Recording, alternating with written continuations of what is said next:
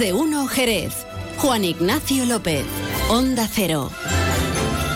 Y está el cielo gris, ¿eh? Y ha caído de cagalástima, como decía un profesor que tuve. Hoy vamos a hablar de profesores y profesoras, ¿eh? Porque eh, han marcado un antes y un después en la vida de cada uno. Todos y todas tenemos algún recuerdo. El profe o la profe que nos tenía manía, o que nosotros creíamos que nos tenía manía, que nos pillaba riendo la gracia que había hecho otro u otra en la clase y al final pagábamos el pato, que tenían la paciencia de decirnos, García, o López, o Benítez, raíz cuadrada tal, un pimiento más dos pimientos, ¿cuánto es? Tres pimientos. Una raíz de dos más dos raíz de dos, ¿cuánto es? No lo sé la paciencia, la paciencia, el tesón y los objetivos conseguidos. Y aquí estamos, ¿no? Y ahora nos acordamos de estas personas que nos enseñaron. La educación empieza en casa, claro que sí, pero en el colegio se refuerza. Y hoy han recibido un homenaje los profes jubilatas, ¿eh? los que se, los y las que se jubilan en este año 2023. Para ellos, nuestra enhorabuena. Es miércoles 29 de noviembre. Hoy vamos, como les decimos, a dedicar un especial tiempo a hablar con profes que se jubilan, porque hace un ratito, y bueno, igual están viniendo de camino, pues ha tenido lugar un acto de reconocimiento al profesorado jubilado en 2023. Muy cerquita de aquí, en los claustros de Santo Domingo. Y claro, cuando vas allí empiezas a ver caras, dice, a este le conozco, a esta también, al otro, al otro, porque de alguna forma, bueno, pues eh, han tenido su protagonismo en, lo que es la parcela académica y bueno, que Jerez es muy chico, así de claro. Así que hoy, con suerte, vamos a tener a un profe que se jubila y que viene de la enseñanza concertada, a otro profe que se jubila que viene de la enseñanza pública y a quien vamos a saludar enseguidita, pues será al que ha hablado por todos ellos. Bueno, ha hecho un poco de portavoz. Alguien tenía que decir unas palabritas aparte de la alcaldesa y el delegado de educación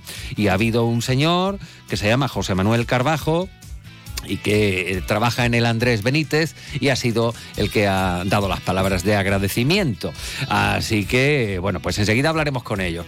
Y hoy nos vamos a dirigir, yo creo que tenemos por ahí el, sonido, Pepe García, lo podríamos incluso escuchar ahora mismo, ese rescate. Es un sonido, sonido rescate, está, está así, creo, creo que, lo tenemos y es, es cortito, porque de verdad que la imagen impresiona y dice tú, bueno, pero se meten en hacer estos berenjenales la gente de la Guardia Civil. Bueno, eso y más, porque es un gesto de humanidad. Bueno, después se lo vamos a contar eh, con detalle y además eh, conectando con la propia con la propia Guardia Civil, porque nos vamos a enterar ahora del tiempo que nos espera. Tenemos los cielos cubiertos, ha lloviznado un poquito, un poquito de nada esta mañana, pero queremos conocer la previsión al detalle. Lo hacemos, como ya saben ustedes, de la mano de Alvariza Motor, que es el concesionario oficial Suzuki Mitsubishi en Jerez. Agencia Estatal de Meteorología. Laura Vila, buenas tardes. Buenas tardes. El cielo está cubierto con precipitaciones que son más probables e intensas en el litoral y en las sierras. El viento es flojo a moderado del suroeste y las temperaturas máximas se mantienen sin cambios y marcarán 20 grados en Cádiz. Mañana el cielo estará muy nuboso con lluvias en general débiles, pero que serán más intensas al final del día cuando podrán ir ocasionalmente acompañadas de tormentas. El viento será moderado de componente oeste y aumentará a fuerte en el litoral al final del día y las temperaturas subirán y marcarán 21 grados en Cádiz y en Algeciras y 20 en Arcos de la Frontera. Es una información de la Agencia Estatal de Meteorología. El nuevo Mitsubishi ASX puede ser ese coche que ves aparcado en la puerta de un colegio, o en lo alto de una montaña, o surcando la autopista hacia la puesta de sol. Puede ser personal, todo tuyo, o familiar, o el vehículo oficial de un equipo de fútbol sala. Puede ser híbrido, enchufable. Sí, el nuevo Mitsubishi ASX puede ser lo que tú quieras, pero es un Mitsubishi. Véalo en Alvariza Motor, concesionario oficial Mitsubishi, Avenida Tío Pepe 21, Jerez de la Frontera. Más de uno, Jerez. Juan Ignacio López, Onda Cero. Comandante Fermín, en esta nave no queda nadie. Comandante Noah, claro, todos están en Toy Planet, con sus promociones de otra galaxia. ¡Vamos! Del 27 de noviembre al 3 de diciembre, un 30% de descuento en vales canjeables en grandes marcas. ¡Un 30%! Tiendas Toy Planet. La Navidad es la estrella de nuestro planeta. Juguetería Toy Planet. Estamos en el centro de tu ciudad, en Cádiz, San Fernando, Puerto de Santa María, Chiclana y Jerez. Ay, José, todavía no he comprado el jamón ibérico para Navidad. ¿Cómo? Antonio, por favor, vete corriendo a Montesierra que tienen los mejores jamones ibéricos de Jabugo. Embutidos, carnes y todo lo que necesitas para triunfar esta Navidad. ¿Y dónde está Montesierra, José? Los encuentras en Jerez, Jabugo y en montesierra.com. No falla. Montesierra, excelencia de principio a fin. Más de uno Jerez. Juan Ignacio López, Onda Cero.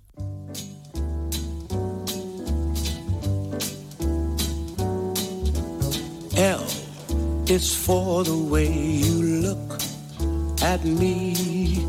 O is for the only one I see.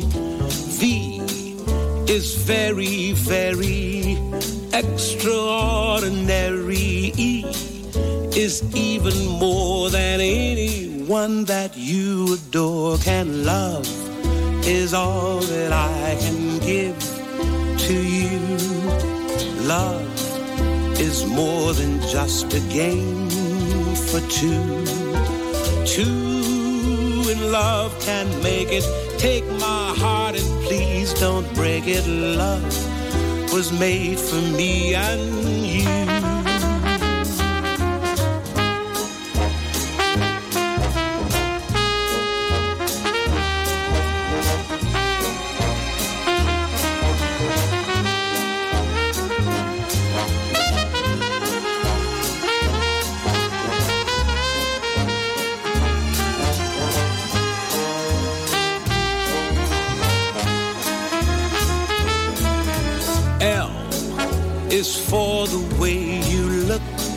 At me. Oh, o is for the only one I see. V is very, very extraordinary. E is even more than anyone that you adore can love. Is all that I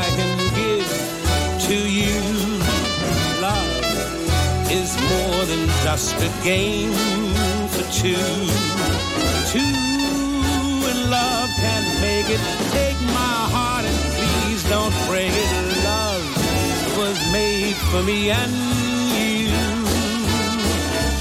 Love was made for me and you. Love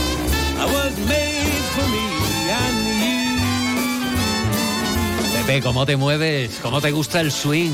Nat King Cole.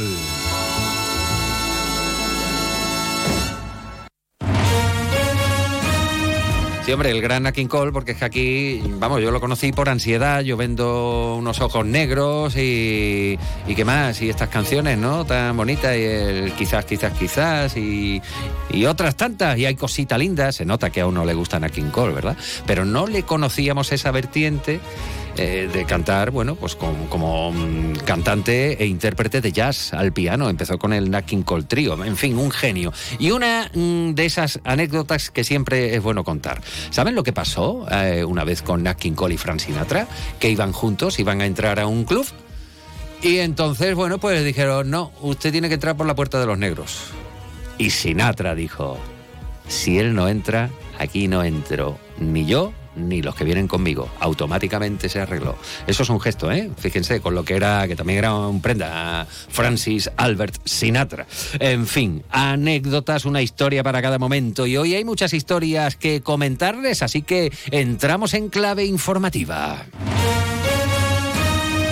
Y saben ustedes que les venimos contando que la Cartuja, sí, sí, el monasterio de la Cartuja de Jerez, que es uno de los emblemas históricos, monumento nacional, bien de interés cultural, emblema de Jerez y además fondo de fotografía para no sé cuántos reportajes de boda a las puertas de la Cartuja. Bueno, pues han robado en la Cartuja. ¿Qué han robado? No han sido elementos artísticos, afortunadamente, pero no deja de ser un robo y sobre todo eh, la circunstancia en la que se ha producido. Las monjas que allí viven, las hermanas de Belén, estaban realizando el, eh, rezo de víspera, creo que se llama así, y en ese momento que por lo visto es muy espectacular, yo no lo he visto, y se tumban en el suelo, en- haciendo la cruz y tal. Bueno, pues en ese momento los amigos de lo ajeno entraron y se llevaron herramientas de trabajo. Vamos, que le hacen la faena porque con esas herramientas trabajan las hermanas de, de Belén. Rezan mucho, mucho, pero hacen otros trabajos, que rezar también supone trabajo. Bueno, pues eso eh, por una parte, eh, esperemos que, que se dé con los cacos, que se recuperen esas herramientas. Mm, Sobre todo hay que tener en cuenta el llamamiento eh, que hacen desde la diócesis asidonia Jerez porque hace precisamente una semana conocíamos que se iban las hermanas de Belén. Eh, el año que viene, sin saber todavía la fecha concreta. Pero eh, mm, quieren poner el énfasis en que esta situación eh, constata la necesidad de que el entorno, el monasterio de la Cartuja, con el que tantos golpes de pecho nos damos, esté más vigilado y más, más protegido, además de llevar a cabo pues, las acciones correspondientes para eh, asegurar la custodia de un monumento de tamaña cálida. Aparte de esto, hablamos en clave de tribunales. Eh, La Delegación contra la Violencia de Género ha excluido de la estadística de asesinatos machistas la muerte de una mujer en Jerez en el pasado mes de abril, que así había sido en principio confirmada como violencia de género, mujer de 39 años, eh, mm, apareció junto a, uno- a un olivo en Lomo Pardo en el 28 de abril, el hombre que era su pareja fue detenido, en principio se apuntó violencia machista, eh, pero después la autopsia confirmó que no había sido así, que se trataba de un suicidio, con lo cual la cárcel no se la quitó nadie, pero ya está en libertad y ahora la Delegación contra la Violencia de Género ha excluido de la estadística de estos asesinatos machistas pues este suceso ocurrido en Jerez. En cualquier caso, eh, por delante ahí va el número escalofriante de 53 víctimas en 2023 1.238 desde hace 20 años, contabilizadas.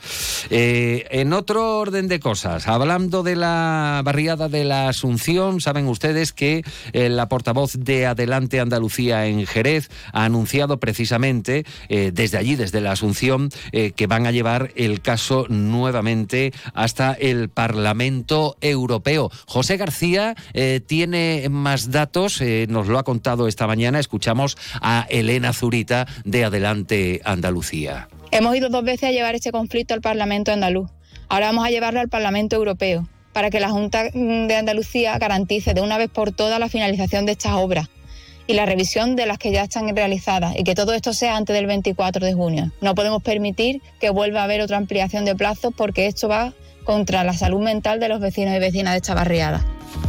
Bueno, y vamos a finalizar el repaso informativo porque hay muchas más cosas que contarles en el día de hoy. Por ejemplo, eh, que el edificio de la policía local del Almendral de toda la vida, bueno, pues se va a remodelar y se va a convertir en un centro asociativo. Ya les daremos más detalles. Y lo que se acerca es la decimonovena edición de la fiesta del mosto de las tablas, el polila y añina. ¿Cuándo? Este sábado, 2 de diciembre.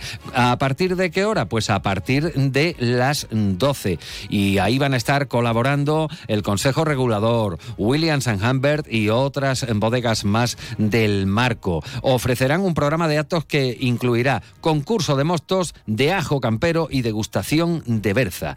Esto, decirlo a esta hora, no tiene nombre. Ella sí tiene nombre, es María García y es la delegada de alcaldía en las tablas. Allí ponemos una mediana de mosto en el centro del campo de fútbol y bueno, todo el que va pues se puede servir gratuitamente mosto. Tendremos eh, concurso de ajo que también daremos a degustar y degustaremos nuestra típica berza que también salen tres autobuses desde aquí desde Jerez para la barriada. Yo animo a todo el que quiera echar un ratito de convivencia y degustar nuestro típico mosto que de eso se trata, nuestros primeros caldos de, de la tierra y de este año que por cierto este año prometen. Bueno, pues eh, promete, promete, habrá que ir a comprobarlo. Sábado 2 de diciembre, las tablas, Añina, el Polila. Estamos en las 12 y 35 minutos. Vamos con la primera de las entrevistas del día. Luce Shopping, el mayor centro outlet de la provincia de Cádiz, patrocina este espacio.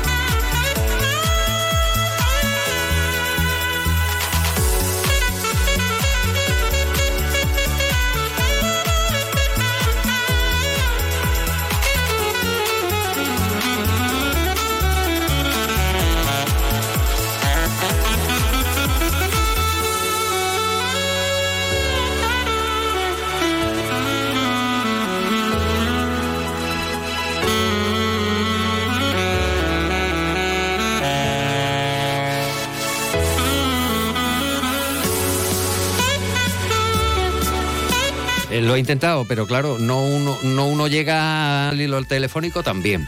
Había una vez una serie, cuando solo existía la mejor televisión de España, porque nada más que había una, que se llamaba y se llama Televisión Española. Y había una serie en blanco y negro que contaba las historias de un cartelo, de un cartero que se llamaba Braulio. Y ya no me pregunten más nombres, tan solo el de la propia serie. Crónicas de un pueblo. De hecho, la sintonía, eh, que ya, ya, ya, ya Pepe, ya, ya, ya, ya Pepe se le ha encendido la bombilla y ya está maquinando ahí para buscarla, seguro.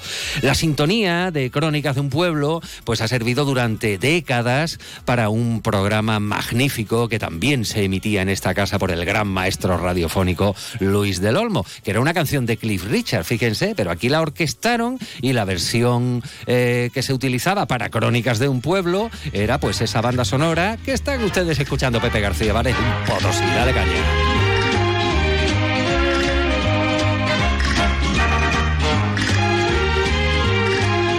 No, no, no, estos no son protagonistas. Protagonistas son los profesores. Eh, tenemos tres profesores. Nos hubiera gustado también alguna profesora, pero de verdad lo hemos hilado mm, de la mejor manera que hemos podido.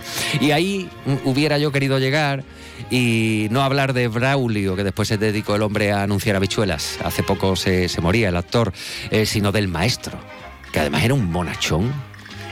En mi familia dirían un Juanco, en fin, ya me entienden ustedes, de estas personas buenas, ¿no? Y les hacía mención al inicio de cómo han marcado y cuánto han marcado los profesores y profesoras eh, nuestras vidas. O señoritas o don. Ahora ya se tutea. Pero hace años la cosa era muy distinta.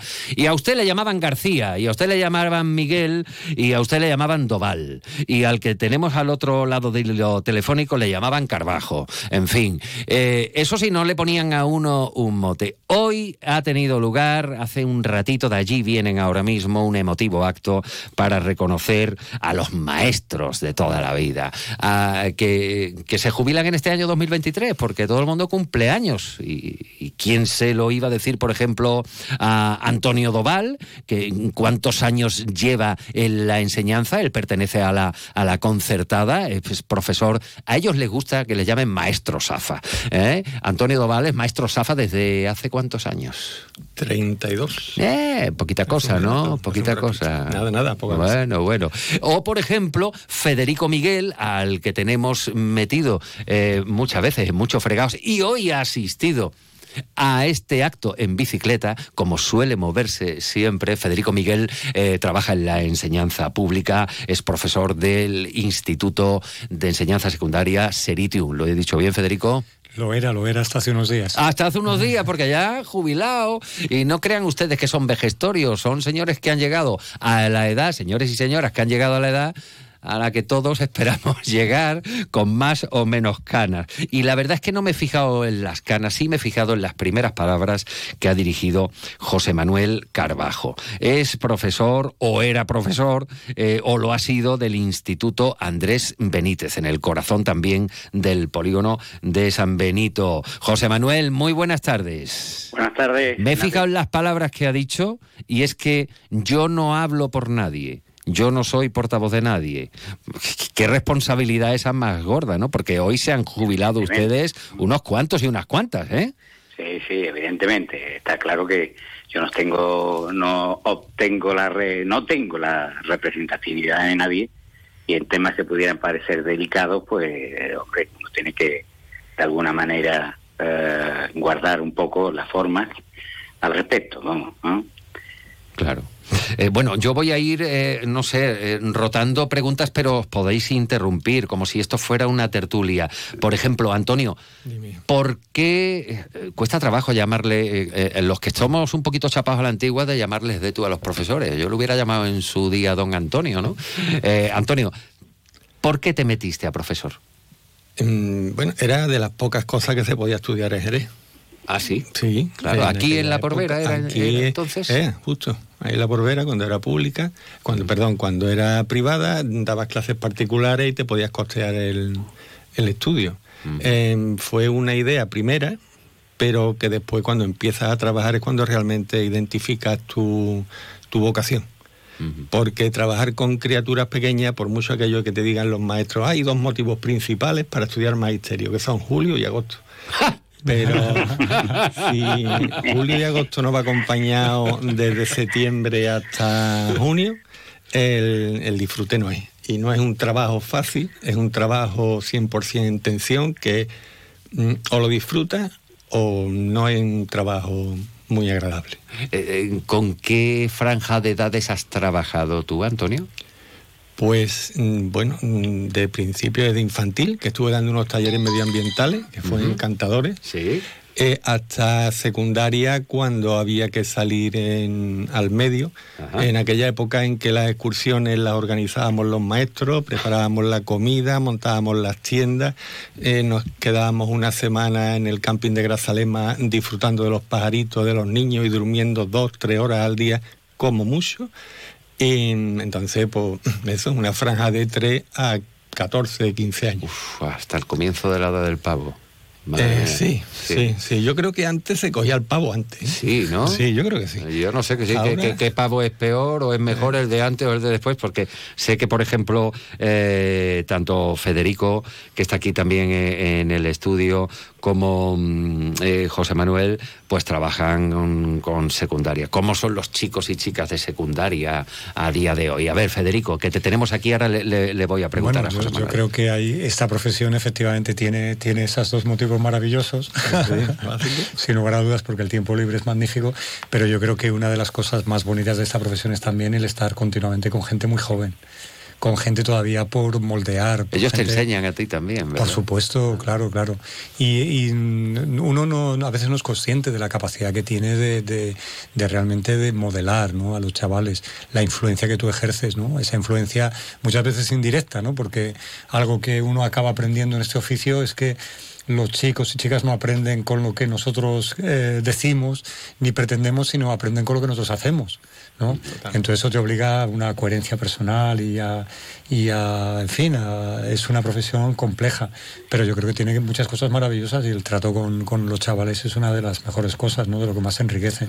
Así A ver, eh, José Manuel, yo me estoy acordando ahora mismo de una anécdota y antes he referido un poquito, sí, omitiendo nombres, eh, pero teníamos un profesor en octavo de, de EGB, eh, cuando era la EGB, que nos daba matemáticas, eh, química, qué horror, eh, en fin, y otras cosas más, ¿no? Pero eh, aquello de la formulación no, al principio no le cogíamos mucho gusto. Pero un día en matemáticas, aquello de una raíz de dos más dos raíz de dos, resultado, no lo sé, don Manuel, se puede decir, ¿vale? Don Manuel. Un pimiento más dos pimientos, ¿cuántos pimientos son? Tres pimientos, don Manuel. Una raíz de dos más dos raíz de dos, ¿cuánto es? No lo sé, don Manuel. Bueno, en fin. Y a lo mejor aquella criatura, aquel alumno, no fui yo, ¿eh? pero yo estaba de testigo, eh, igual aquel alumno pudo decir, es que me tiene manía. Eh, ¿Eso se sigue diciendo a día de hoy, José Manuel? Porque os podemos tener en el cliché de que nos habéis enseñado un taco y No cosas que no se nos olvidan en la vida, o aquel profesor, aquel profesora que parecía que tenían lo que por ahí arriba llaman ojeriza y aquí manía. Pues no sé si es manía o no, Ignacio, pero lo que sí es cierto que ah, uno de mis antecesores ha dicho que el ejemplo es vital. Y el ejemplo de que puede dar un profesor puede ser vital para buen, para bien o para mal. Yo eh, puedo contar mi, mi vida personal. Eh, yo ahora, teóricamente, soy un experto en química y yo odiaba la química y era por un profesor que tuve cuando era jovencito. Sin embargo, otro fue capaz de rescatarme y de mostrarme mi vocación. El ejemplo, como ha dicho Federico. contertulea Federico, creo que sí, efectivamente, eh, en el profesor es esencial. Y no siempre los profesores llevamos la razón, a veces también nos equivocamos y, bueno, casi eh, la enseñanza corrigió su error, pero casi eh, estropician mi vida futura. Un profesor es muy importante en la vida de, de un adolescente, de un niño o, de un adulto incluso. Es vital. Eh, hay una hay algo que yo repito cada vez que tengo la oportunidad y además bueno pues uno lo siente y disfruta yo estoy haciendo ahora mismo un programa de radio en lo que era el patio de mi colegio de, de primaria ¿eh? con lo cual esto tiene una significación y, y tengo recuerdos entrañables y otros para, para salir eh, corriendo lógicamente. Predominan mejor los, los, los buenos recuerdos sin adoctrinamientos sin nada de nada. Era todo muy muy ba- ba- bastante aséptico. Eh, se habla muchas veces de cómo era la enseñanza antes, de la cercanía, de la permisividad y del respeto. ¿Cómo veis el respeto de profesorado a alumnado y de alumnado a profesorado a día de hoy con respecto a tiempos pretéritos, que no tiene que ser un cuartel militar. Eh, pero, ¿qué pensáis del respeto y de la convivencia entre alumnado y... Yo, Juan Ignacio, creo que habría que mirarlo más en, un consenso general, es decir, el respeto dentro de, un aspecto más del conjunto de las relaciones humanas, ¿no? de cómo han cambiado las relaciones humanas en general, cómo ha cambiado la sociedad, cómo han cambiado la niñez, cómo han cambiado los adolescentes. Evidentemente, ese, ese respeto, ese casi miedo ¿no? que, que, teníamos de, de, pequeños ¿no? ante, determinadas situaciones. Eso ha desaparecido, yo creo que para bien. Yo miro hacia atrás y creo que hemos avanzado enormemente. En los más o menos 34 años que yo he estado en la profesión, bueno, el, primero que cambió soy yo, que soy muchísimo mejor ahora de lo que podía ser, pero vamos, sin comparación de lo que podía ser cuando empecé. Y el sistema y el modelo, todo ha cambiado muy a mejor, muy a mejor. Y de hecho los resultados también, y las estadísticas y, el país que somos, ¿no? Porque en la educación los resultados no se, no se obtienen de manera inmediata. No te tomas una píldora y te deja de doler la cabeza. Esto es una siembra para futuro. Y sin lugar a dudas, vamos mucho mejor. Es verdad que, en algunas cosas, bueno, pues igual hay que hacer algunos ajustes, ¿no? Siempre la maquinaria, todas las cosas necesitan algún ajuste. Y es verdad que, bueno, pues esa autoridad muchas veces antidemocráticas, pues hay que darles ahora un viso de, democracia, de respeto mutuo, ¿eh? y entonces pues es cierto que hay algunas tensiones, ¿no? Claro. Pero yo creo que en general el conjunto es que vamos a mucho mejor. ¿eh? ¿Es Federico el que hablaba? Perdón. No, no, sigue, perdón. Sí, sí, di, di, di. Sí, no, eh, absolutamente de acuerdo con Federico, absolutamente de acuerdo. Eh, creo que se resalta demasiado lo negativo de la enseñanza, pero efectivamente a nivel de, de, sincronía que tenemos profesores y alumnos en este momento es increíble, aunque al principio nos costara un poco aquello de pasar del usted al tú, ¿no? Y de tener un, un grado de sincronía. Lo importante, entiendo yo, es que en el aula, que que, el respeto sea la, norma, entiéndase que el alumno es el alumno, el profesor es el profesor, pero efectivamente las relaciones humanas han cambiado enormemente, como bien ha dicho Federico, y efectivamente eh, somos otras personas. Quizás, quizás por poner un perito, eh, nosotros en nuestra, bueno, por lo menos en mi caso, en la doble condición de profesor y padre, los padres pues no tengan esa implicación que tenían eh, los nuestros. Pues no sé qué opinará Federico y compañía. Antonio, querías apuntar algo. Eh, eh, ha aparecido el tema que ya el compañero ha dicho, la familia. la relación colegio-familia es súper básica, pero tanto para autoridad como bueno respeto, creación personal, identidad. no podemos trabajar en la escuela fuera de, mm, del vínculo con la familia. Eh, y la autoridad se demuestra muchísimo porque es normal. Bueno, en la adolescencia las neuronas son las neuronas y mm, el hipocampo trabaja de una manera y las emociones afloran con una facilidad tremenda. Si hay una relación fluida familia-colegio, eh, el alumno va creciendo no se tiene que enfrentar a situaciones que no tiene respuesta, porque en este caso eh, la familia tiene que ser un apoyo. Y en primaria, quizás es verdad, el vínculo con la familia o en infantil es mucho mayor que en, la época de, adolescencia, cuando realmente hay que esforzarse porque ese vínculo. Y ahí, perdón, es que mm, eh, hay, una, hay una estrategia de la eh, disciplina positiva mm, que te da al maestro herramientas suficientes como para afrontar no la facilidad con que el alumno es mi amigo, porque eso nunca va a ser eh, la relación de poder tiene que existir. O sea, los padres me ayudan a mantener unas normas, a crear normas, y el maestro está en la misma situación. Los amigos son los que te tienen que ayudar a saltarte las normas. Y ahí es donde tenemos que estar los maestros como orientador, tanto para la familia como para los alumnos. Sobre la implicación de padres y madres, o de madres, y ahora subrayo y lo digo alto, y padres, porque aquí un servidor que también es padre, afortunadamente, ha asistido a más de una reunión en la que ha visto que el 95% de los asistentes eran madres. Y los padres en casa, trabajando o donde fueran. pero bueno, igual que el esfuerzo lo hacía uno, oye, que es que la mayoría de las veces, 90-95%, eh, sigue ese, esos son huellas eh, bastante machistas, creo, creo que eh, son, son evidencias. ¿Esto sigue produciéndose a día de hoy, en 2023, con la que está cayendo, desde vuestra percepción? 嗯。Mm, yo creo que el mundo de los cuidados en general recae. ¿Se mojan los padres, Federico? ¿Tú lo, ves así, por eh, ejemplo? Lo que tú has comentado es lo, normal, es decir, cuando nosotros recibimos a las familias y demás, la madre es la que lleva el peso, es decir, los cuidados en general y por lo tanto los cuidados también de la crianza, pues son las madres, ¿no? Son las madres, tanto las mujeres son las que las que cuidan de pequeños y las que cuidan de mayores. Esto, yo creo que también estamos avanzando, ¿eh? estamos avanzando, cada vez hay más implicación de, padres, hay, hay cambios, pero, pero todavía evidentemente la, situación eh, pervive, ¿no? Pervive. Sí, ahí pues si no te importa. Eh, recuerdo comentarios como un padre decirte, oye, le decía yo, oye, eh, Carlos, ¿por qué no nos vemos? Mira, que nos tomamos una cervecita cuando tú quieras. O sea, yo no me quiero tomar una cerveza contigo, yo lo que quiero es hablar de tu hijo. Entonces, esa relación, em, yo creo que el colegio hace, tiene que hacer mucho por exigirle que esa participación exista, ¿no? A mí exigirle hacerle ver que es importante el papel tanto de padre como de madre en lo que el compañero decía, ¿no? El cuidado. Y hay movimientos como Hombres por la Igualdad, yo creo que han ayudado bastante a entender al hombre como una persona, eh, no que está únicamente fuera de casa y el que abastece, sino una persona que mm, tanto dentro como fuera tiene su papel y se libera cuando tiene un trabajo doméstico y en este caso el cuidado de los hijos es básico.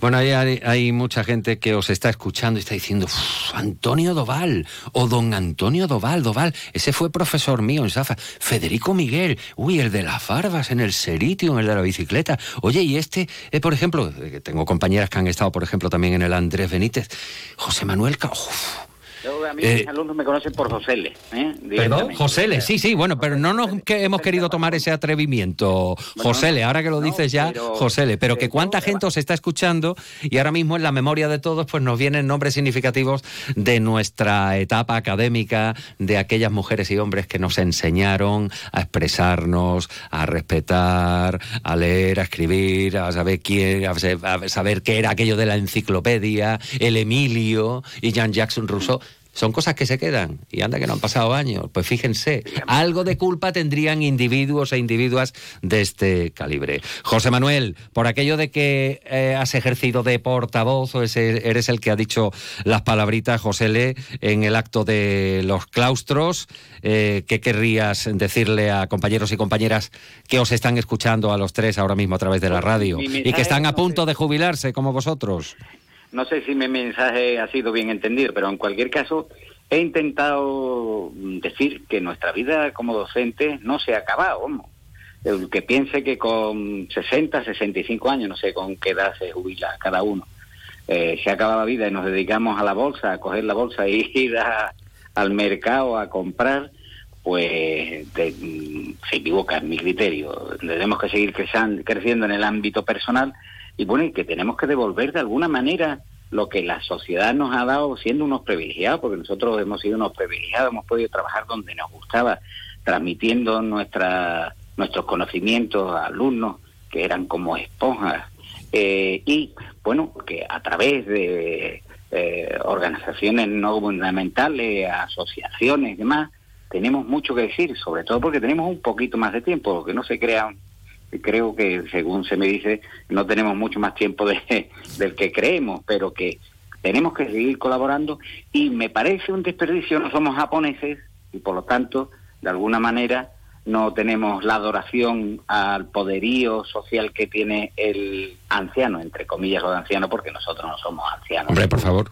Eh, pero eh, tenemos un bagaje profesional, una experiencia que creo que desaprovechamos. Eh, creo que se nos debería escuchar algo más de lo que se nos escucha, porque, bueno, eh, eh, también he querido referir en mi intervención que a veces vamos dando mandazos que no tienen nada que ver con la política, si alguien lo ha entendido que la política tiene que ver con las voluntades, no con la política.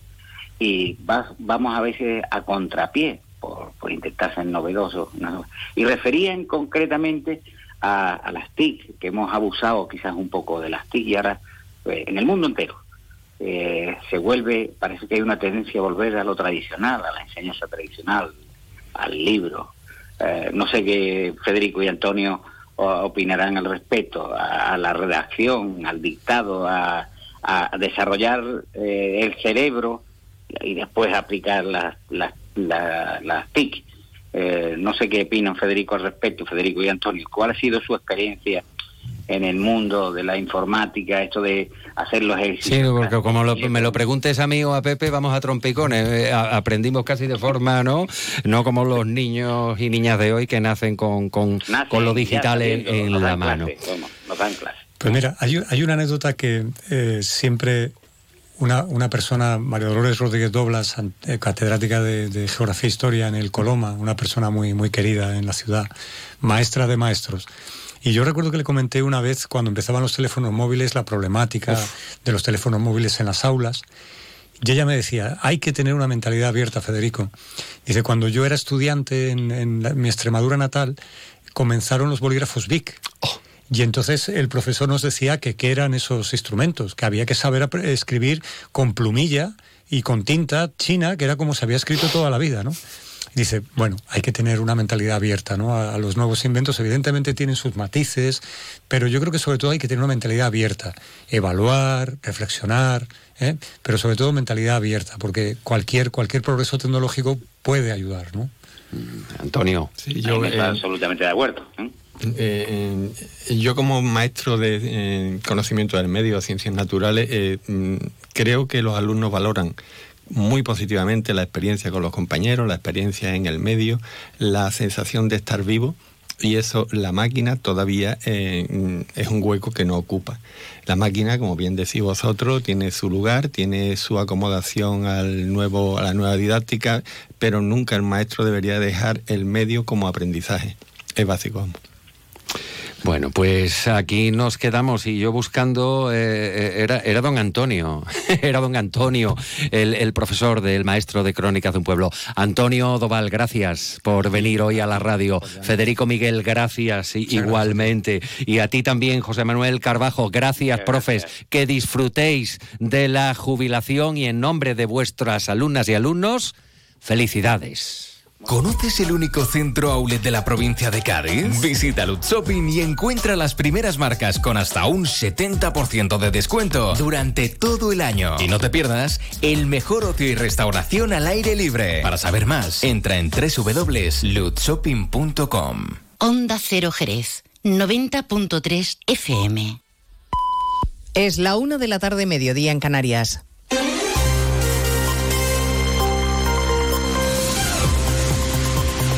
Noticias en Onda Cero. Buenas tardes, les avanzamos a esta hora algunos de los asuntos de los que hablaremos con detalle a partir de las dos en Noticias Mediodía, con la vista puesta en el Congreso de los Diputados que ha vuelto a engalanarse hoy para la ceremonia solemne de apertura de la legislatura presidida por los reyes y por la princesa Leonor. La heredera al trono, que hace apenas un mes juraba en el Parlamento la Constitución, la Carta Magna del 78, que el rey ha llamado a honrar y respetar. Ha reivindicado el jefe del Estado el espíritu de la norma y ha llamado a la responsabilidad de todos para dejar a los más jóvenes una España unida y sólida. Un desfile militar ha puesto fin al acto en el Congreso donde se encuentra Francisco Paniagua. Así es, tras un breve desfile militar en la carrera de San Jerónimo los Reyes y la princesa de Asturias abandonaban el Congreso, Felipe VI declaraba abierta la legislatura recordando a los diputados la obligación que tienen de desempeñar las funciones que les encomienda la Constitución, la misma que debe servir a los jóvenes para que les dejemos un legado de unidad y cohesión. Nuestra obligación, la obligación de todas las instituciones, es legar a los españoles más jóvenes una España sólida y unida, sin divisiones ni enfrentamientos. A destacar la seriedad extrema en los rostros del rey, la reina y la princesa de Asturias durante toda la ceremonia en el hemiciclo. Esquerra, Venega, Bildu, los socios de Sánchez han plantado al rey una vez más esta mañana, no han acudido y lo ha denunciado el Partido Popular que entiende que están faltando a su puesto de trabajo y despreciando a la institución del Congreso y por extensión a todos los ciudadanos. Tampoco le ha gustado al Partido Popular el discurso de la presidenta del Congreso, Francina Armengol, defendiendo la legitimidad de la mayoría parlamentaria que ha conseguido fraguar Sánchez y glosando los logros del Ejecutivo. Los diputados del PP no han aplaudido y el líder Núñez Feijóo ha explicado por qué. Y simplemente se comporta como una diputada de un partido no merece el aplauso. Es el peor discurso de un presidente del Congreso que yo he escuchado en mi vida. Una de las claves de esta legislatura serán los acuerdos con Junts per Cataluña. Hoy se ha confirmado que el primer encuentro entre el PSOE y su nuevo socio Puigdemont será el sábado en Ginebra y que a la cita acudirá el número 3 del Partido Socialista, Santos Cerdán. El secretario de organización no parece muy cómodo esta mañana, por cierto. Cuando se le pregunta por los detalles de esa reunión, verificadores de por medio, Congreso Ignacio Jarillo. Sí, esa ha sido la voz atropellada de Santos Cerdán, número 3 del PSOE, la que lo decía y que acudirá a esta primera reunión tras cuadrar agendas, dice, con el líder de Junts, que será en Ginebra, porque Puigdemont, recordemos, sigue fugado de la justicia. Hemos cuadrado las agendas y habrá una reunión, evidentemente. Es una reunión de trabajo. ¿Y quién va a ser el verificador? Es una reunión de trabajo, nada más. Por Pero favor. se va a elegir el Anunciamos cuando hicimos el acuerdo que iba a haber reuniones de este tipo. No es la primera ni va a ser la última. Por lo tanto, no hay que de- darle más importancia a una reunión de trabajo. Una fecha, la de este sábado en Ginebra, que hemos conocido hoy justo cuando Puigdemont amenazaba horas antes con apoyar al PP en una hipotética moción de censura contra Sánchez si no se cumplían sus exigencias. A partir de las dos les contaremos el dato adelantado de los precios de noviembre, que han caído tres décimas. A la espera de la cifra definitiva, que conoceremos el mes que viene, las pensiones ya se puede calcular cuánto van a subir. Será en torno a un 3,7% el año que viene. Los precios que dan un pequeño respiro en noviembre, pero los españoles van a tener que seguir tirando de ahorro, como demuestra el dato del Banco de España sobre los depósitos bancarios. Jessica de Jesús. Las familias españolas continúan tirando de ahorro de sus depósitos bancarios frente a la subida de precios. En octubre retiraron casi 7.000 millones de euros, una cifra récord, unos 28.500 millones en lo que va de año. En el caso de las empresas, sus depósitos cayeron también un 2,4% en octubre, según datos del Banco de España. Además de por el coste de la vida, muchos buscan productos con mayor rentabilidad porque la mayoría de los bancos sigue sin remunerar de forma generalizada estos depósitos. En este sentido, el vicepresidente del Banco Central Europeo insiste que España se queda atrás en la retribución. De Guindos recuerda así en una entrevista en dos diarios belgas que si los tipos de interés aumentan, la remuneración de los depósitos debe hacer lo mismo. A partir de las dos recorreremos junto al rey y el presidente del gobierno el trayecto inaugural de la variante de Pajares en la línea del AVE Madrid-Asturias. Veinte años después se ha completado el proyecto y con evidente malestar de la presidenta madrileña que no ha sido invitada a la inauguración. Los ministros de Exteriores de la OTAN abordaron ayer en Bruselas el conflicto de Oriente Próximo. Hoy finaliza ese encuentro y el debate se centra en la situación de Ucrania tras la invasión rusa. Putin sigue dando pasos en el cerco a cualquier mínima, mínima crítica y lo último es que va a obligar a los inmigrantes que quieran entrar en Rusia a que firmen un contrato de fidelidad a Asunción Salvador. Según un proyecto que prepara su ministro del Interior, los ciudadanos extranjeros que quieran entrar en Rusia deberán comprometerse por escrito a no criticar ninguna política oficial del Kremlin y a no desacreditar la historia militar soviética. El jefe de relaciones postsoviéticas de la Duma, Leonid Kalashnikov, ha detallado además que los diputados se plantean incluir en el texto la obligación de que los inmigrantes respeten los valores de la familia tradicional y se les ofrecerá la ciudadanía rusa si aceptan prestar seis meses de servicio en el frente ucraniano. Pues de todo ello hablaremos en 55 minutos, cuando resumamos la actualidad de esta jornada de miércoles 29 de noviembre. Elena Gijón, a las 2, Noticias Mediodía.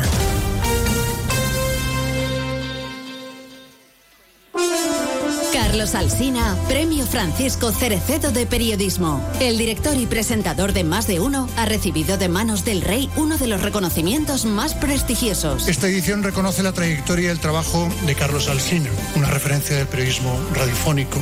Representa la distancia crítica, la búsqueda de la verdad. Destaca en él el trabajo conciencia, exhaustivo, meticuloso, firme en el propósito de otorgar al oyente una visión lo más amplia posible que le permita formarse su propia opinión. Un premio que se suma a una larga lista de reconocimientos y le convierte en una de las voces más influyentes del periodismo español. No estaría aquí si no fuera porque tengo detrás una cadena de radio, Onda Cero, y un grupo de comunicación a tres media que me permiten decir cada mañana lo que pienso en plena libertad. Carlos Alsina, Premio Cerecedo de Periodismo. Enhorabuena, Alsina. Onda Cero, tu radio.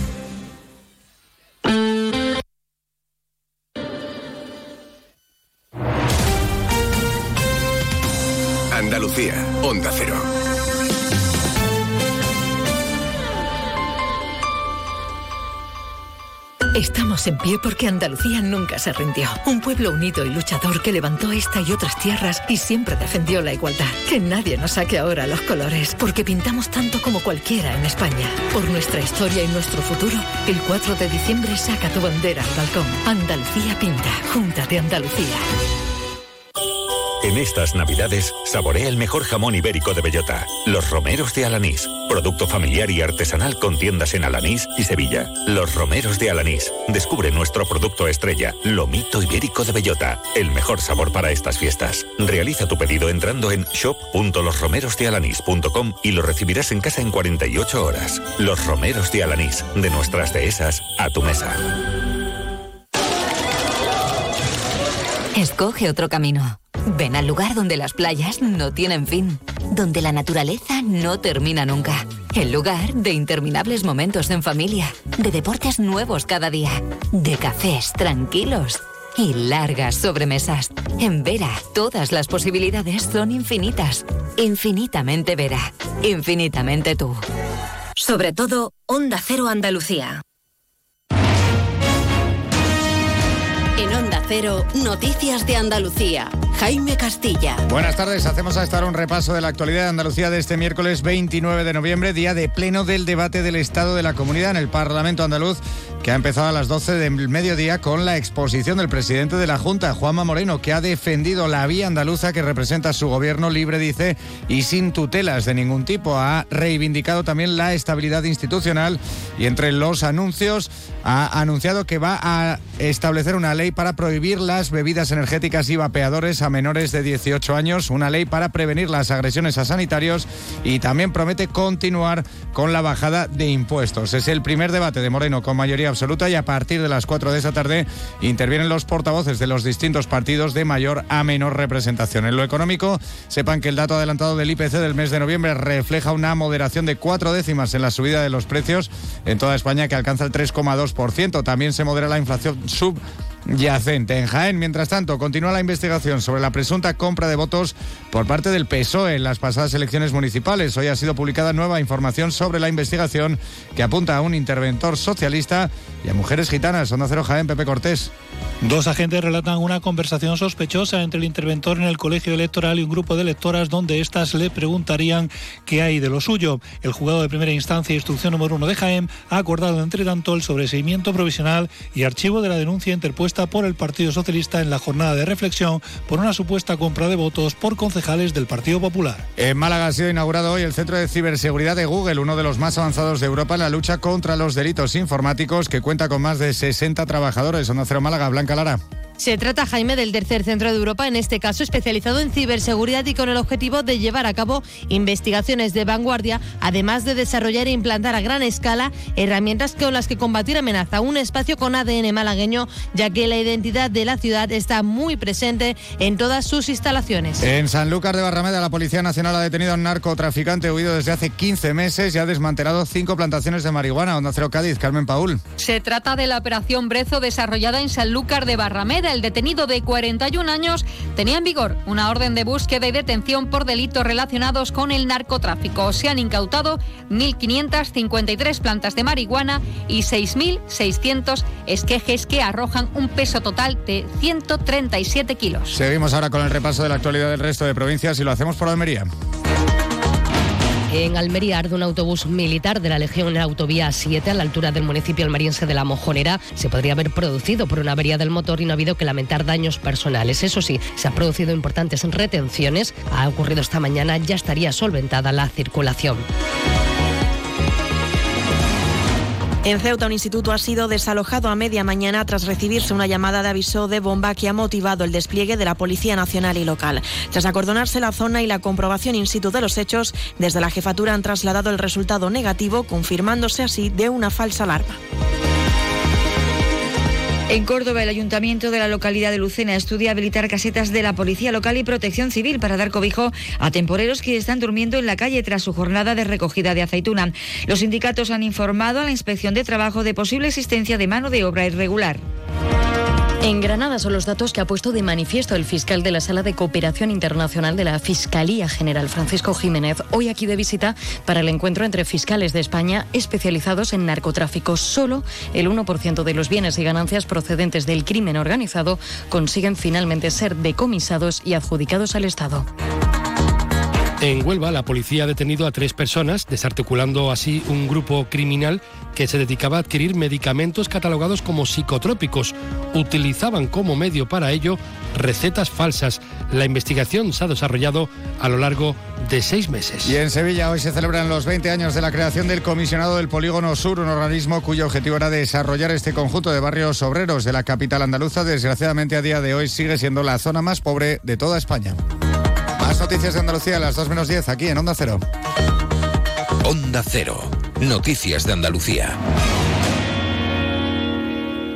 Disfruta el mes de Black Friday con Social Energy. Llévate 200 euros en tu batería virtual con Quiroluz, con seguro todo riesgo incluido los dos primeros años y grandes descuentos con hasta 25 años de garantía en todas nuestras instalaciones de primeras marcas. Pide tu cita al 955 44 11 11 o socialenergy.es y aprovecha las subvenciones disponibles. La revolución solar es Social Energy. Ay, José, todavía no he comprado el jamón ibérico para Navidad. ¿Cómo? Antonio, por favor, vete corriendo a Montesierra que tienen los mejores jamones ibéricos de Jabugo. Embutidos, carnes y todo lo que necesitas para triunfar esta Navidad. ¿Y dónde está Montesierra, José? Los encuentras en Jerez, Jabugo y en montesierra.com. No falla. Montesierra, excelencia de principio a fin. Estamos en pie porque Andalucía nunca se rindió. Un pueblo unido y luchador que levantó esta y otras tierras y siempre defendió la igualdad. Que nadie nos saque ahora los colores, porque pintamos tanto como cualquiera en España. Por nuestra historia y nuestro futuro, el 4 de diciembre saca tu bandera al balcón. Andalucía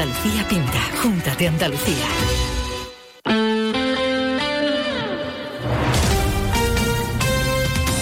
.3 FM.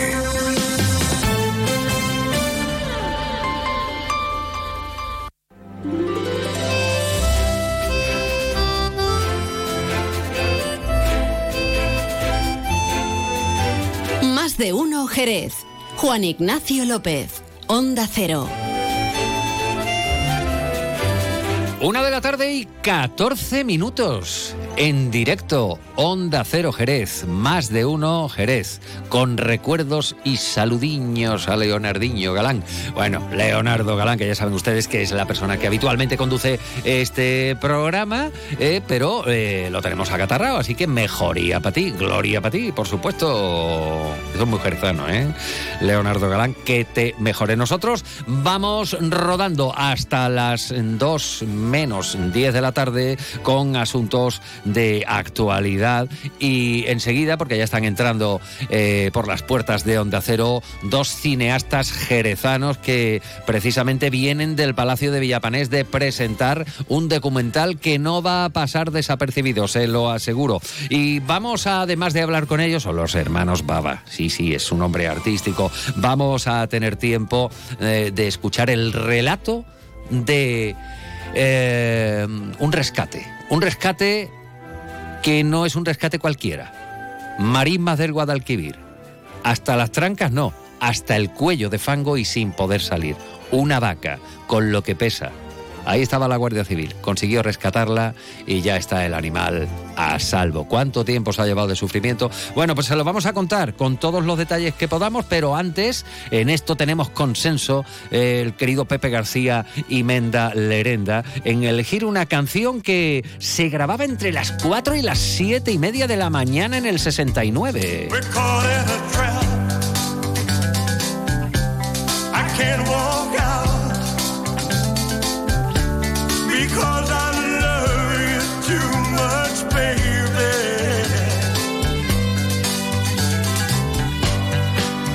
can't you see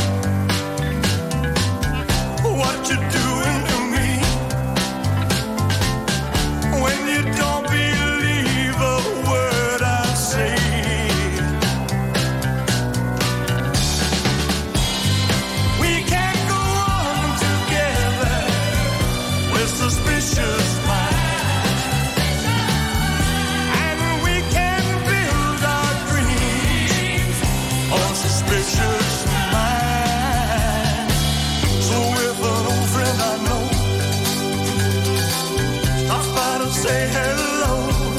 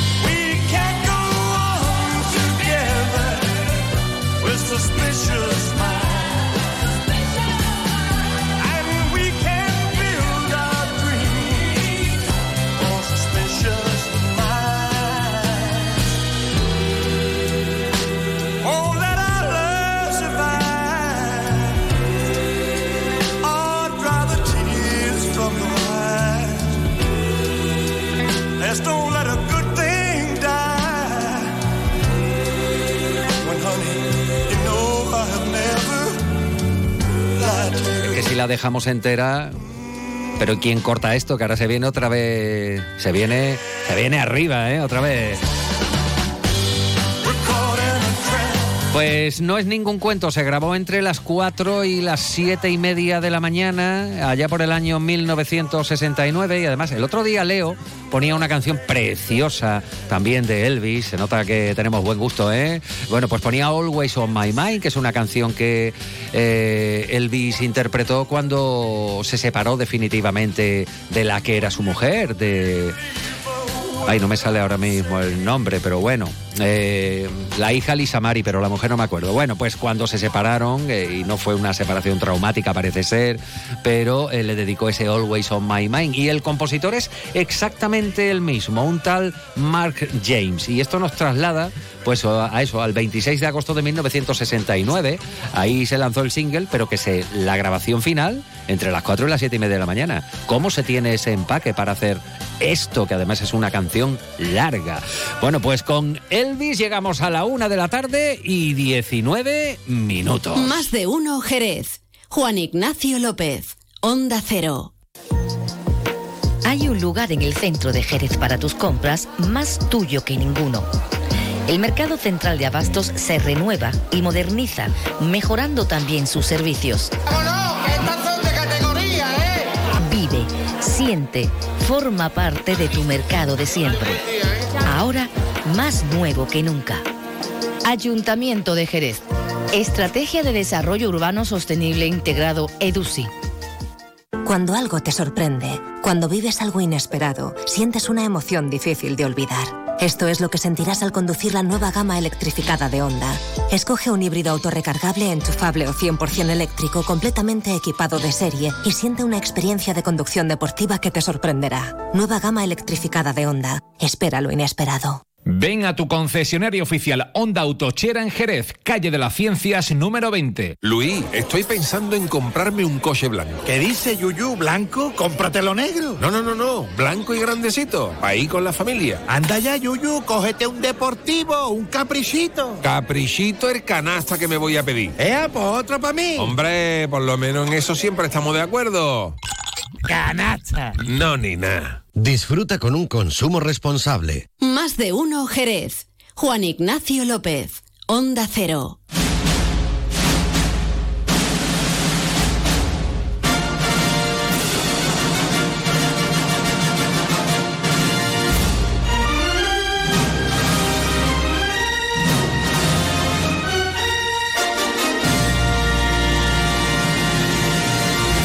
¿Qué siente un cineasta o una cineasta cuando escucha esto? A ver, por ejemplo, William.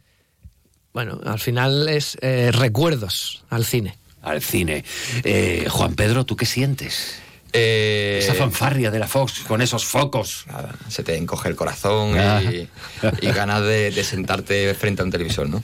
Bueno, ellos son eh, Juan Pedro y, y William, son los hermanos Baba. Los eh, han oído ustedes en alguna que otra ocasión, han oído hablar, han leído algo sobre estos individuos que además se nos plantaban en una valla publicitaria con semblante austero y diciendo aquí estamos nosotros en esa rotonda que ha visto como eh, la Venecia era caída por el viento de Bernard. ¿eh? Ya parece que hace un siglo de esto y hace menos de un mes. Bueno, los hermanos Baba son cineastas, documentalistas, eh, enamorados del celuloide, aunque ya yo creo que el celuloide ni se utiliza. Es un formato que queda antiguo, obsoleto, pero con un encanto increíble. Diez años llevan en esto, hermanos Baba. Precisamente, bueno, pues en esta semana eh, están presentando un documental que no debe pasar inadvertido, sobre todo porque es de una de las etapas más oscuras y deleznables que ha podido vivir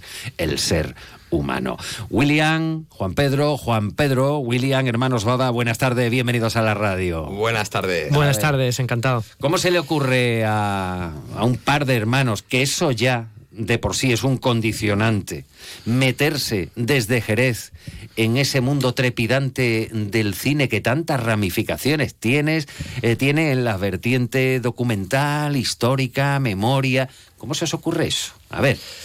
A ver, en, un- en una primera eh, así barrida, lo primero que es eh, por lo que, estamos es por el amor que, que- uno le tiene al cine, evidentemente.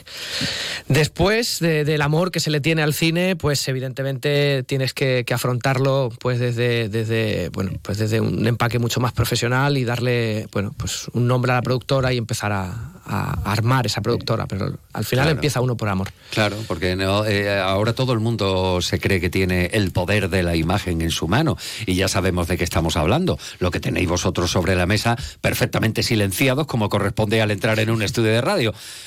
Con un bichito de estos, con el móvil hoy, se pueden hacer filmaciones. De hecho, incluso algún documental, y Sí, con- sí. conozco uno en especial, que se hizo, y fue una maniobra pionera, eh, bueno, pues eh, con, un, con un iPhone, lo diremos, ¿vale? Eh, a día de hoy, el cine, eh, ¿cómo lo veis y cómo se vive del cine? Bueno, de- del cine y tienes que, como te he dicho, eh, tener, ser inteligente y tener muchos frentes abiertos, no solo de- del cine, sino del documental, de, de los anuncios. O sea, tienes que estar eh, al final dirigiendo, que es lo que, lo que al cineasta, en el caso de que sea director, pues lo que quiere es esto, ¿no? Dirigir y, y- y dar su, su- su visión. En este caso, nosotros eh, cuando abordamos un proyecto, lo que intentamos es darle nuestro enfoque, nuestra mirada, ¿no? Que creo que es la autoría que tiene que darle el director. Oye, Juan Pedro, ¿por qué hermanos Baba? ¿Eso de dónde viene? Cuéntanos Mira, pues- y, y cómo lleváis eso de trabajar entre hermanos, que puede ser o muy bien, muy bien, o puede ser la hecatombe. Pues mira, nosotros siempre de pequeños hemos sido muy fans de- del cine giallo. A ver, expliquemos. Yo, por ejemplo, no sé lo que es el cine el cine giallo. giallo es un subgénero de, de terror eh, que significa páginas amarillas. Es un cine italiano donde el gran maestro Mario Bava, que para nosotros pues eh, Es un nos ha marcado, ha sido nuestro referente. Y de él cogimos eh, eh, nuestro nombre. Le cambiamos. eh, Ma- Mario Baba eh, tiene la primera con B y la segunda con V. Ajá. Y nosotros, pues por no ser absolutamente iguales, nos pusimos ambas con B. Ambas con B, que claro, y la gente puede decir, bueno, es que se le cae la baba, ya os, habrá- os habrán hecho algún chiste. Seguro. Yo conocí algunas denominaciones de, de estilos de cine, ¿no? Que eh, para mí siempre uno está aprendiendo todo el día, ¿no? Y recuerdo que hicieron una película, ese género es otro, y además es de mucha sangre, slasher o Sí, sí, algo slasher. así, que hicieron también gente de, de aquí de Jerez, creo No, que. nuestro, es por- que- es que nuestro. Era vuestro, Sí. Bueno, por crowdfunding, eh, en, Ma- en Mallorca. No, eh, no, no, no, no, no, ese Vale. no lo- pero también eh, hemos abordado el slasher. También, también. Sí. ¿Y eso cómo se trabaja? Pues mira, Mario Baba, no, que es coetáneo, digamos, también a los slasher, Sí. pues, pues, pues, pues, todo ese- toda esa oleada de cine de, de la época, pues, pues nos llegó mucho, no solo Mario Sí. Baba, sino otros grandes directores y otras grandes películas, ¿no? Y de ahí, pues claro, nace el, el- el amor por el, por el terror y por el, el género slasher, ¿no? Un, eh, que es muy sangriento Sí. y, y- y que la gente lo tiene como sangriento, pero no, no necesaria ni totalmente eh, es eh, sangriento. Tiene otros matices que nosotros también lo hemos hecho con, con esos matices. No vamos a hablar del género slasher, aunque ya lo hemos hecho, nos hemos referido siempre, bueno, pues es bueno eh, saber qué significan las cosas, ¿no? Y, y en este caso, bueno, pues ahí ha ido la consulta. Bueno, eh, este mediodía, hace, bueno, pues un, un ratito, junto a Juan José Padilla y Adrián Otero, a, eh, bueno, pues a- habéis presentado un documental que, decidme si, corregidme si me equivoco al pronunciarlo, es- se llama Knipa, ¿vale? Knipa. Vale, ¿quién era? Eh, ¿cómo, ¿Cómo os metéis en este berenjenal? ¿Quién era este, este individuo? A ver, eh, el documental está basado en, en el libro de Wayne Jamison. Hombre, de, de- de- de James, eh, de, bien, bien, bien. Sí, bien, Doctor bien, Pirata. Bien, bien, bien. Entonces- bueno, que, que además tiene unos cuantos, ¿no? Porque, Sí. Ahora, ahora recientemente ha sacado el último. Ajá, exactamente. Bien, bien. O sea, está basado en, en la labor de investigación que, Eso, correcto. que ha hecho Wayne eh, en sus publicaciones. Y pues eh, eh, él nos consta, o nos constaba de que él tenía varias ofertas eh, más importantes de, de otras productoras, eh, pero él siempre quiso apostar por gente de Jerez. Valor local. Totalmente. Qué bueno, ¿no? Y eso, y eso hay que tenerlo muy, muy, muy en cuenta y, y- y habría que remarcar algo, que, que los jóvenes talentos de aquí se van. Y la gente de Jerez no apuesta por la gente de Jerez. Entonces hay que poner muy en valor eh, la confianza que, que nos dio para, para dirigir y llevar a cabo este proyecto, un proyecto que es un largometraje. Sacar hoy en día un largometraje es una tarea ardua, delicada. Y, y- y ha sido más de un año. Entonces, Más de un año, más de eh, un año. eh, elaborándolo. Hemos tenido que viajar a, a- a- a todos los lugares que, que ten- tenían que ver con el personaje, a Alemania, a, a- Holanda. a Holanda, Madrid, Chipiona, que pasa gran tiempo de su vida ahí en Chipiona. Entonces es un año después de los tres años de investigación que llevaba Wayne con el libro. Entonces eh, es un trabajo totalmente jerezano. Y ya te digo que, que había muchas y mejores eh, productoras detrás de, de este producto, pero Wayne apostó por, por lo local. Y como, como creo que debemos apostar los jerezanos para, para evitar esa marcha de talentos ¿no? de, de- de aquí. Es, es importante eh, el talento local, porque además aquí en Jerez, mm, uno que está metido en el sector de los medios de comunicación y sabes que entre nosotros eh, nos conocemos la, la mayoría, sobre todo si ya tenemos una, una serie de añitos, aquí hay muy buenos profesionales de la imagen. Eh, He tenido la oportunidad de trabajar en Totalmente. televisión y mu- muchos de ellos pues tiraron por caminos de hacer cine, documentales, no dignamente, sino sobresalientes y tal. Vosotros estáis dedicados por entero al mundo eh, del cine. ¿Cuántas ocha- horas se le, se le echa, por ejemplo, o habéis invertido para hacer Knipa? Son infinitas. Infinitas. infinitas, Eso no tiene horario de mañana, de noche. Eh, son infinitas. Hacer un documental, eh, un largometraje, no, no hablamos de un mediometraje, sino un largometraje que son 72 minutos. Ajá. Que no es el documental de después de comer para quedarte frito que dura media hora. no, no. Estamos hablando de un largometraje con un argumento y que nos sitúa en varias localizaciones. Además, con recreaciones. O sea, que, que no solamente el, el típico documental donde hay cuatro testimonios y recoges esos cuatro tes- testimonios, sino que hay recreaciones en el propio documental donde has tenido que hacer, eh, has tenido que hacer pues rodajes de, de, de cine. Eh, entonces eh, eh, es, un, es un trabajo muy costoso. Y que yo creo que los dirigentes, la gente que se encarga de tomar decisiones aquí importantes en Jerez, tienen que tener en cuenta eso, de no ir a buscar a productoras afuera, sino tienen que tener en cuenta la gente que trabaja aquí. Hace poco se ha hecho un encargo, no sé de dónde Sí. es la empresa, ¿eh? para unos Una empresa. Barcel- de Barcelona. No sé qué suite, no me acuerdo ahora mismo, ¿eh? pero es... eh, esas cosas... Aquí eh, hay cantera, exactamente. aquí hay profesionales y aquí hay Exactamente. calidad en, en el Exactamente, sector. no hay que irse fuera. No hay que irse fuera y hay que evitar a toda costa que, la fuga de talentos. Hay Mm. que apostar por los jerezanos, por los artistas de Jerez, por la gente de Jerez. Y, y no buscar lo que hay fuera, lo, lo que tenemos aquí. Bueno, eh, ¿qué pintan Juan José Padilla y, y- y Adrián? Bueno, Adrián Otero porque es el, el productor, pero a ver, ¿qué papel hacen? Quien o- nos conoce un poco sabe de una de nuestras eh, matizaciones a la hora de, de- de apostar siempre también por Jerez como plató de cine y, y- y nos gusta pues eh, coger a personajes reconocidos de la ciudad que nada tengan que ver con el cine y llevarlos a la gran pantalla. O sea, ya hay antecedentes. Sí. Entonces, en Cantaere, ¿no? en- exactamente, exactamente. O Exactamente. sea, que Pacheco, que Pedro Pacheco, el exalcalde durante 24 años eh, en Jerez, eh, lo viéramos en una película, nadie lo hubiera pensado. Fíjense que ya lo vimos al hombre sentado en el banquillo cuando aquello de la justicia es un cachondeo, que Sí, los sí, rocieros sí. le dedicaron una sevillana, que es un personaje que ha sido, bueno, pues de, de relevancia en la política local andaluza y también a escala nacional. Eh, pero claro, de ahí a verlo eh, en, una película decías tú, ¿cómo? ¿Pacheco? Pero oye, ¿y cómo fue eso? Eso por, por- por- por la simple razón de que nos gusta apostar por Jerez, eh, tanto como plató, porque Jerez nos parece que es un plató de cine y hay que, hay que mirarlo de otro punto de vista. Jerez tiene la cara B, una cara que, que no todo el mundo ve.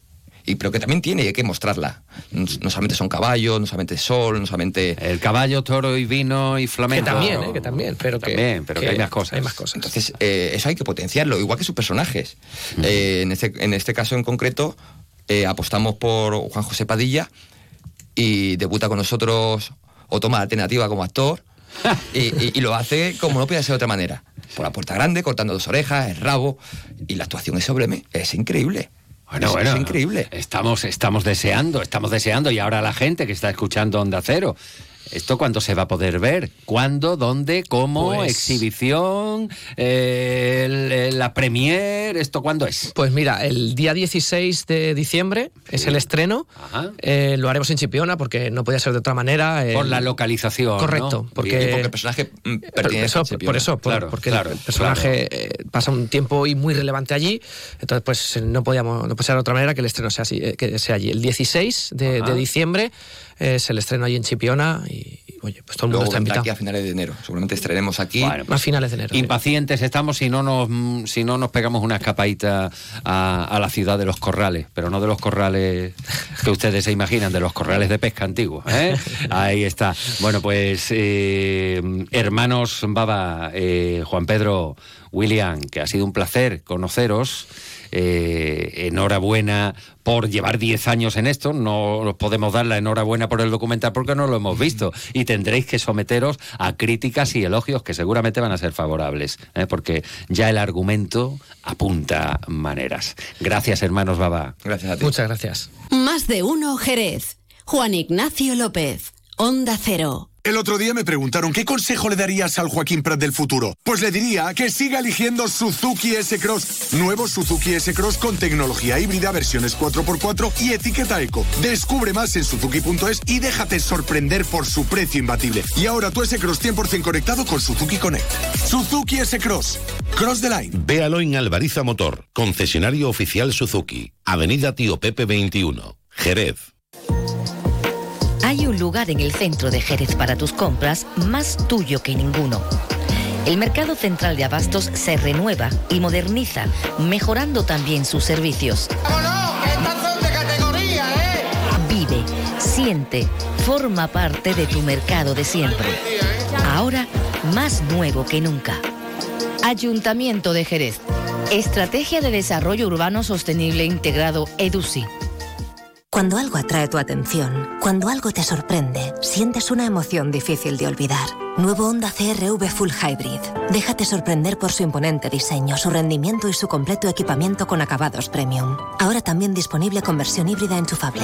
Descúbrelo en la red de concesionarios Honda o en Honda.es. Nuevo Honda CRV. Espera lo inesperado. Ven a tu concesionario oficial Honda Autochera en Jerez, calle de las Ciencias número 20. Más de uno Jerez. Juan Ignacio López. Onda Cero.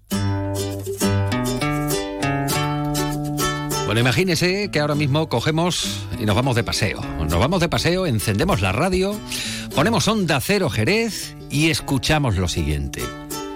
Rescatan a una vaca semienterrada en el fango junto al Guadalquivir.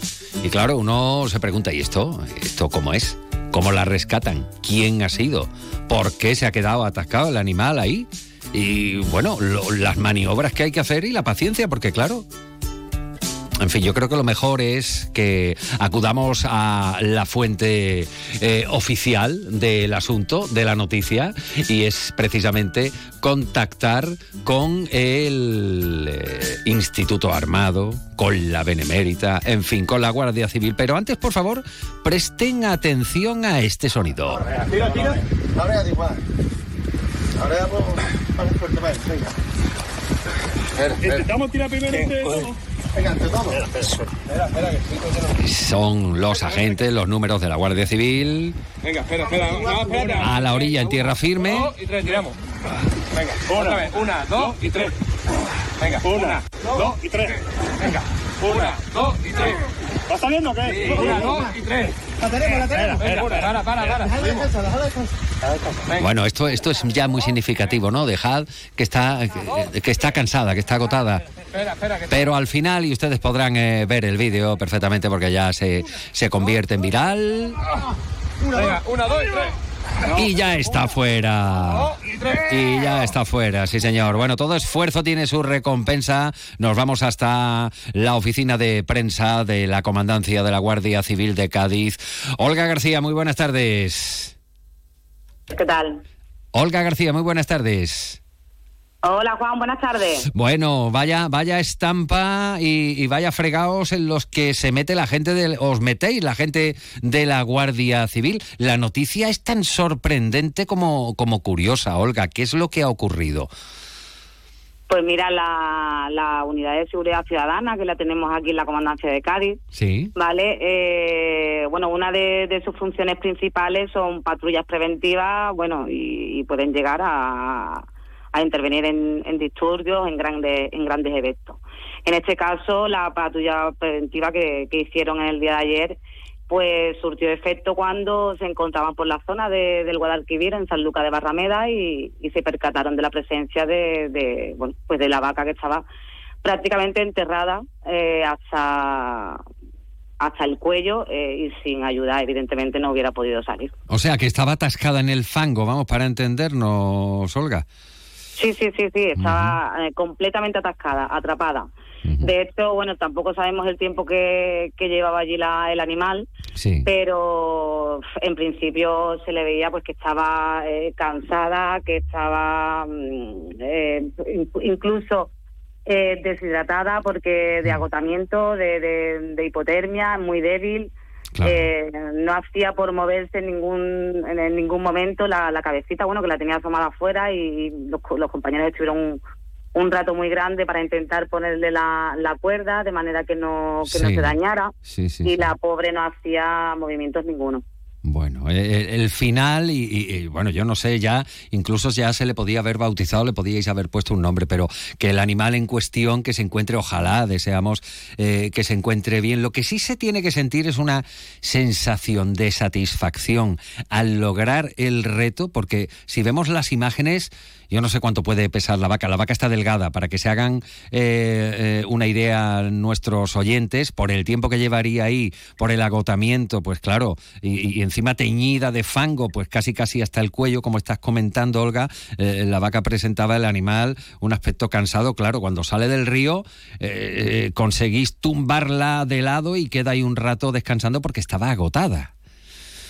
Claro, sí, evidentemente cuando sale, cuando cuando la extraen ya a- hasta la orilla, Mm. a, a tierra firme, en un principio la, la vaca permanece o yace en el suelo y se, de- bueno, no abre ni los ojos, se desconoce si, si la vaca seguía con vida o no porque llevaba bastante tiempo atrapada. Eh, la cuestión es que lo que estaba era cansada la pobre, la dejamos, un, bueno, la dejaron un ratito que se pudiera recuperar y finalmente se erguió, abrió los ojos, movi- se movió. Eh, la verdad es que es una satisfacción y son de estos servicios que te vas a casas con, pues con Sí, con una sonrisa en la boca, ¿no? Exacto. Lo que llamaban la satisfacción del deber cumplido. Bueno, ¿qué tiempo duró la, la labor de rescate? ¿Por mucho tiempo o fue relativamente fácil con el esfuerzo de varios agentes, Olga? No, la verdad es que les duró mm, por lo menos una media horita, sí que porque el tiempo que ellos que transcurre entre que, que ellos localizan, o sea, localizan, perdón, cogen eh, la cuerda e intentan ponérsela de manera que no se le quedara en el cuello para poder tirar de ella, la verdad es que fue muy costoso, Claro. pero bueno, eh, fue prioridad para los para, los compañeros y insistieron hasta que hasta que lo lograron. Esto nos eh, cuentas que ha sido en Sanlúcar de Barrameda, eh, en una zona en concreta de, de Marismas, Olga. Sí, en la marisma, en las marismas de Bonanza, Ajá. cerca del río Guadalquivir. Y la verdad es que el, el lodo, el fango, eh, te atrapa y, y se te hace imposible salir de ahí sin ayuda. Además que el animal, imagino, que llevaría mucho tiempo intentando salir por sus propios medios y estaría eh, se, estaría hundiendo cada vez más con el riesgo de que de que si de que si seguía ahí pues Pues no la Eh, la- contaría, no la contaría. Exacto. Y yo no sé si hay memoria de vaca, porque cuando hablamos muchas veces de una gran memoria decimos, tienes memoria de elefante. Desde luego, la memoria de esta vaca eh, difícilmente se le va a olvidar el episodio y supongo que por inercia va a ir con más cautela cuando vaya a beber agua. No se va a meter en esos, en esas aguas, en esos, en esos fangos. En cualquier caso, pues eh, traslada la enhorabuena a los compañeros de, de la Guardia Civil que después de un esfuerzo grande, con una difícil maniobra de rescate, sin hacerle daño al animal, han conseguido sacarla, con lo cual es una historia con final feliz, Olga. Pues sí, yo se lo traslado de tu parte. Pues gracias, Olga García, desde eh, la Oficina de Comunicación de la Guardia Civil eh, de Cádiz, con esta noticia. La Guardia Civil ha rescatado a una vaca semienterrada en el fango en las marismas del Guadalquivir. Gracias, Olga. Buena tarde. Gracias a ustedes. Más de uno Jerez. Juan Ignacio López. Onda Cero. Vive las navidades perfectas en las Dunas Shopping. Los encuentros, la compañía, los regalos, las grandes cenas y largas sobremesas, la ilusión de los niños. ¡Ey! Las Dunas Shopping te traen muchas sorpresas. Estate atento a nuestras redes sociales y gana muchos premios. Navidades perfectas en las Dunas Shopping. Abrimos todos los días de estas navidades, incluido el festivo 8 de diciembre y todos los domingos hasta el 7 de enero. Navarro Hermanos, diseño y fiabilidad. Navarro Hermanos, tu concesionario oficial Yamaha. Yamaha y Navarro Hermanos te ofrecen una magnífica oportunidad. ¿Sabes qué es el UAC Go? Navarro Hermanos te lo explica. Financiación a tu medida. Descuentos y promociones en toda su gama. Aprovecha la entrega. Es inmediata. Dale tu toque personal con la boutique de Navarro Hermanos. Estamos en Avenida Europa número 30, junto al almacenito. Yamaha y Navarro Hermanos, la pareja perfecta. Navarro Hermanos y Yamaha, la mejor garantía. Nuestro objetivo es conseguir un Jerez más limpio. La ciudad necesitaba una mejora en materia de limpieza y hemos reforzado el servicio estos meses con un plan especial. Ahora te pedimos que nos ayudes en el reto de mantener limpia nuestra ciudad. Ayuntamiento de Jerez. Más de uno Jerez. Juan Ignacio López. Onda Cero. Qué curiosa historia la de la vaca. Bueno, desde Sanlúcar vamos a dar un salto porque nos piden paso desde Puerto Real. Nuestro compañero José García está en el campus universitario. ¿Qué está pasando allí, José? Buenas tardes. Hola, muy buenas tardes, eh, Juan Ignacio. Estamos con Alejandro García, jefe de comunicación y sostenibilidad de Coca-Cola. Estamos precisamente en el campus de Puerto Real, en la Facultad de Ciencias, donde se está llevando a cabo lo que es una serie de ponencias de mares circulares de Coca-Cola. Eh, una iniciativa que precisamente se trata de preservar un medio ambiente tan importante como son los mares, ¿no? Sí, eh, los mares y aquellos entornos acuáticos donde, donde nuestro país y nuestra península, pues de alguna manera están afectados, tanto nuestras costas, nuestros ríos, nuestros pantanos y aquellos entornos, como digo, acuáticos que, que tiene nuestra geografía peninsular. Eh, una, unas ponencias muy interesantes donde se habla incluso de, esa recuperación de la contaminación en- en diferentes ámbitos como el plástico y lo interesante, cómo se puede reciclar esos plásticos.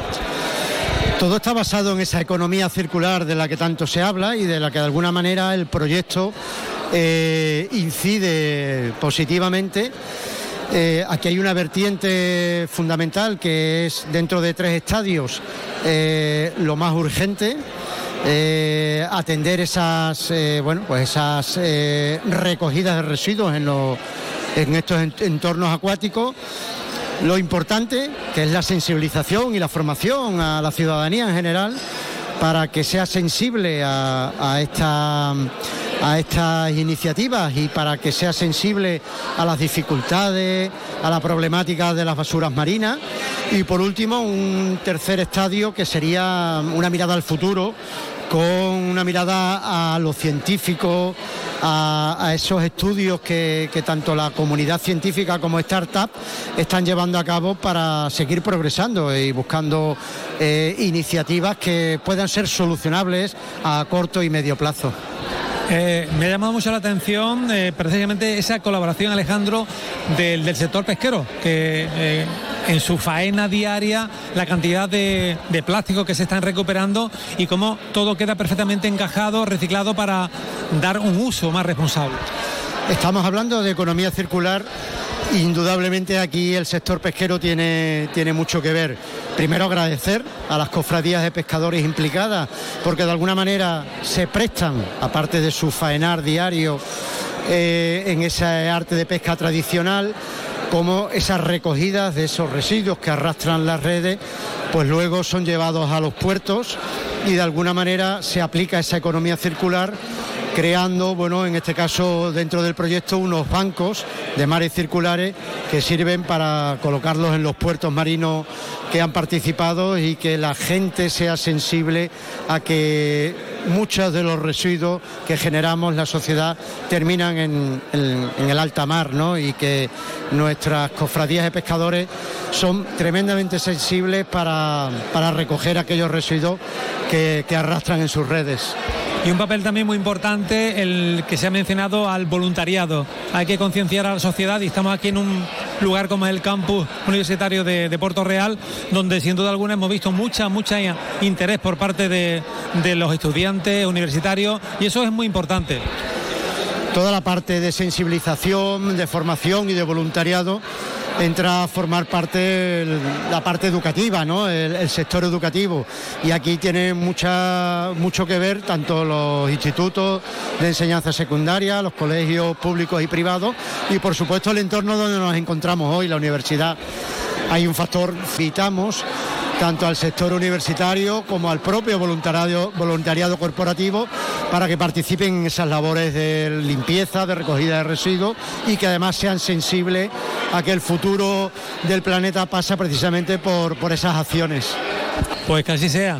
Eh, Alejandro García, jefe de comunicación y sostenibilidad de Coca-Cola, gracias por atender los micrófonos de Onda Cero y enhorabuena por esta iniciativa Mares Circulares que ha puesto en marcha Coca-Cola y donde hay que dar eh, esa, esa proyección que merece un tema tan importante como este. Gracias. Muchas gracias a vosotros por difundir estos programas, estos proyectos y que se sume cuanta más gente mejor. Gracias, buenas tardes. Buenas tardes. Más de uno Jerez. Juan Ignacio López. Onda Cero. Música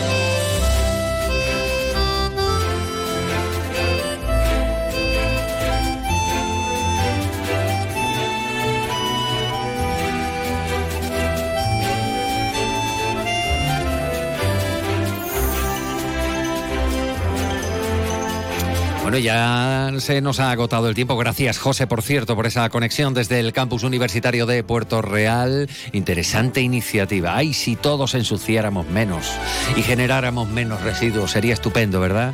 Y trataríamos mejor al planeta. Por ahí va, por ahí van los tiros. Pepe García ha estado en la realización técnica. Nosotros nos vamos y mañana no les vamos a saludar desde aquí. Les vamos a saludar desde Montesierra. Hasta allí nos vamos mañana para despedir el mes de noviembre y decirle a diciembre, hola, ¿qué tal? Con buen jamón. Ahora también lo vamos a probar en Restaurante Antonio. Vamos a brindar, Pepito y yo, con una copita de canasta por ustedes. Hasta mañana. Sobre todo.